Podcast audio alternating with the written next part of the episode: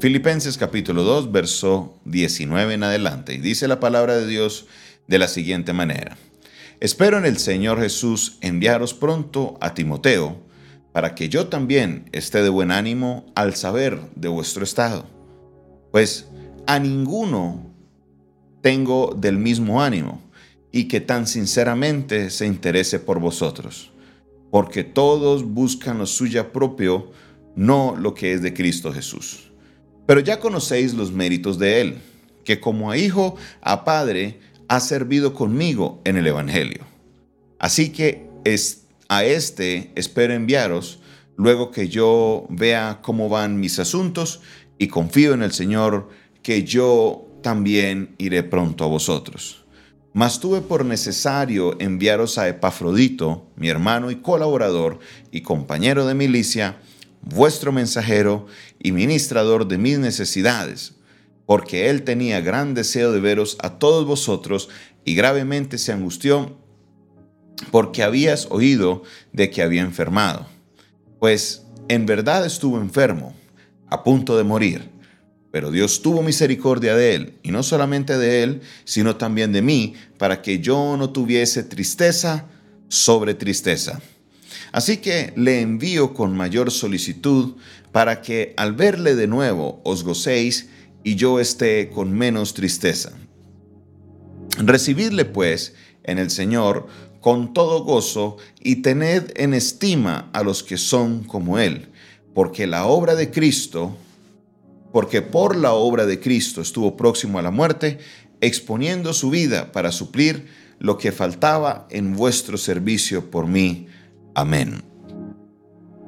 Esta porción es bien interesante porque son de esos apartes en los cuales el apóstol Pablo empieza a hablar de personas específicas. Sus cartas se caracterizan siempre por eso, por una sección donde él da instrucciones o habla de algunas de las personas que le han acompañado o que han servido junto con él, o también en algunas ocasiones habla y reprende a algunas de las personas que están causando daño a la iglesia local. En este caso, él está recomendando a dos personas, a Timoteo y a Epafrodito. Timoteo y Epafrodito. Para los que están en embarazo y quieren tener hijos, ahí les doy una gran idea para que puedan eh, colocarle el nombre a alguno de sus hijos. Epafrodito, vea, ese nombre está, pero Jonathan Epafrodito. Yo creo que si el siguiente hijo mío es varón, así le voy a colocar. Epafrodito y Timoteo. El primero empieza introduciéndonos a Timoteo, que ha sido un, él lo expresa que él es como un hijo, el que él ha servido a Pablo como un hijo sirve a su padre y ha servido con él en el Evangelio. Él le recomienda por el ánimo que tiene Timoteo para servirles porque él, Timoteo, no busca lo suyo propio. En eso Pablo se identificaba muy bien con él, porque a la hora de servir, Timoteo no buscaba lo suyo propio. Timoteo buscaba servir primeramente al Señor y segundo a Pablo, a Pablo para que la obra del Señor se siguiera extendiendo. Pablo tenía la plena confianza en él y una de las cartas personales que él escribe a alguien es justamente a Timoteo. Ese Timoteo, la primera y la segunda carta se conocen como cartas pastorales, cartas en las que él le da instrucciones, le, da consejos a Timoteo. Había una relación muy cercana entre Timoteo y el apóstol Pablo. También nos habla de Epafrodito. Epafrodito era eh, una, persona colaboradora junto con él. Él lo, describe en el verso 25 como compañero de milicia y como el mensajero justamente de eh, la iglesia de Filipo y ministrador de mis necesidades.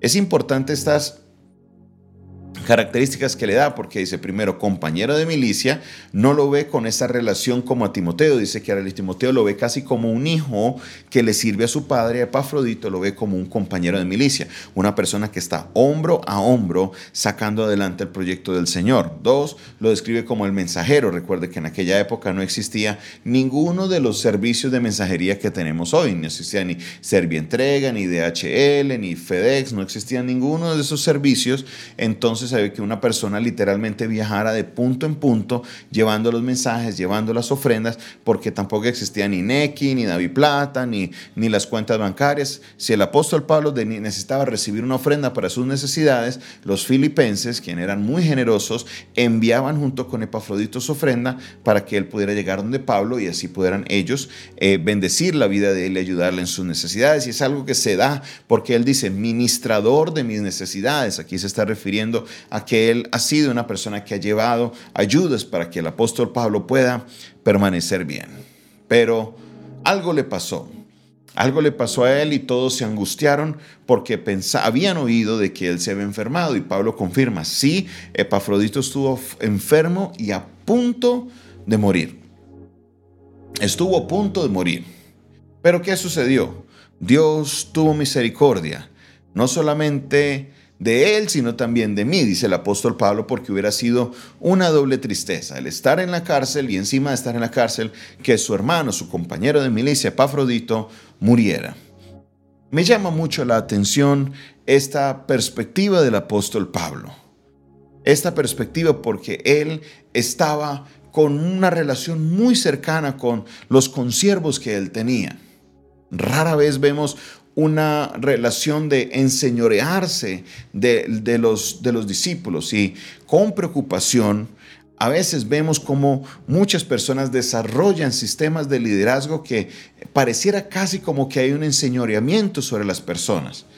Vemos que el apóstol Pedro, recibiendo una instrucción de Jesús, plasma en la carta a Pedro que dice, no tenemos que enseñorearnos de la grey de Dios. Nosotros no somos los dueños de la grey de Dios. El que dio la vida por ellos fue Jesucristo. La sangre que fue derramada para comprar al pueblo fue la de Cristo, no la de nosotros. Entonces no podemos nosotros enseñorearnos ni de las, de las ovejas, ni tampoco de los que trabajan con nosotros. Esto es algo que es muy peligroso y tenemos nosotros como iglesia prestar atención, porque la relación que hay es una relación pastoral, no una relación de una persona que es mi dueño, que es eh, mi, mi, jefe de esclavos, nada, para nada de eso. Conozco de algunas personas que quieren intervenir en cada espacio de la vida y que casi de una manera autoritaria o dictatorial quieren intervenir en la vida de sus consiervos o en la vida de aquellos que son sus hijos espirituales. Nosotros como hijos, como consiervos que somos, como hermanos en Cristo que estamos, tenemos una relación pastoral, como una relación de Dios con nosotros. Dios no quiere ser un dictador en mi vida, Él solamente quiere que nos vaya bien y tiene unos preceptos y debemos caminar en esos preceptos. Pablo nos lleva a sus discípulos, a sus hijos espirituales, Pablo lleva a sus compañeros a que sirvan a Dios, no a Él.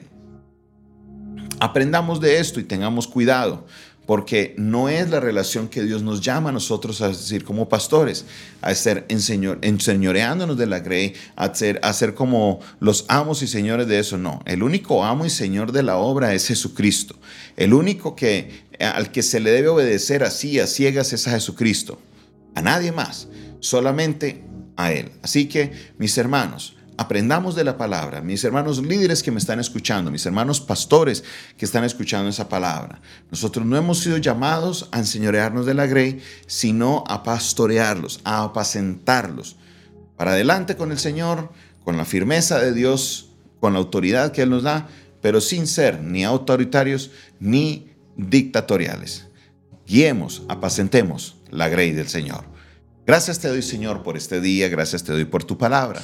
Cada vez aprendemos más y más, Señor, de cómo debemos hacer nuestro trabajo con efectividad y cómo nosotros debemos, Señor, avanzar en lo que es el reino que tú estás construyendo, Señor, desde Cali para las naciones de la tierra. Gracias te doy Dios porque tú eres rey maravilloso. Bendice a cada uno de mis hermanos que inicie su semana el día de hoy con el pie derecho, llevando Señor, eh, eh, recibiendo una palabra el día de hoy para cada una de sus vidas. Yo alabo y exalto tu santo y maravilloso nombre y te bendigo en esta hora de la mañana, Señor Todopoderoso, en el nombre de Jesús. Amén, amén y amén. Señor les bendiga, el Señor les guarde. Esta fue una producción del Departamento de Comunicaciones del Centro de Fe y Esperanza, la Iglesia de los Altares, un consejo oportuno en un momento de crisis. Les saluda, se despide de ustedes su pastor y amigo Jonathan Castañeda.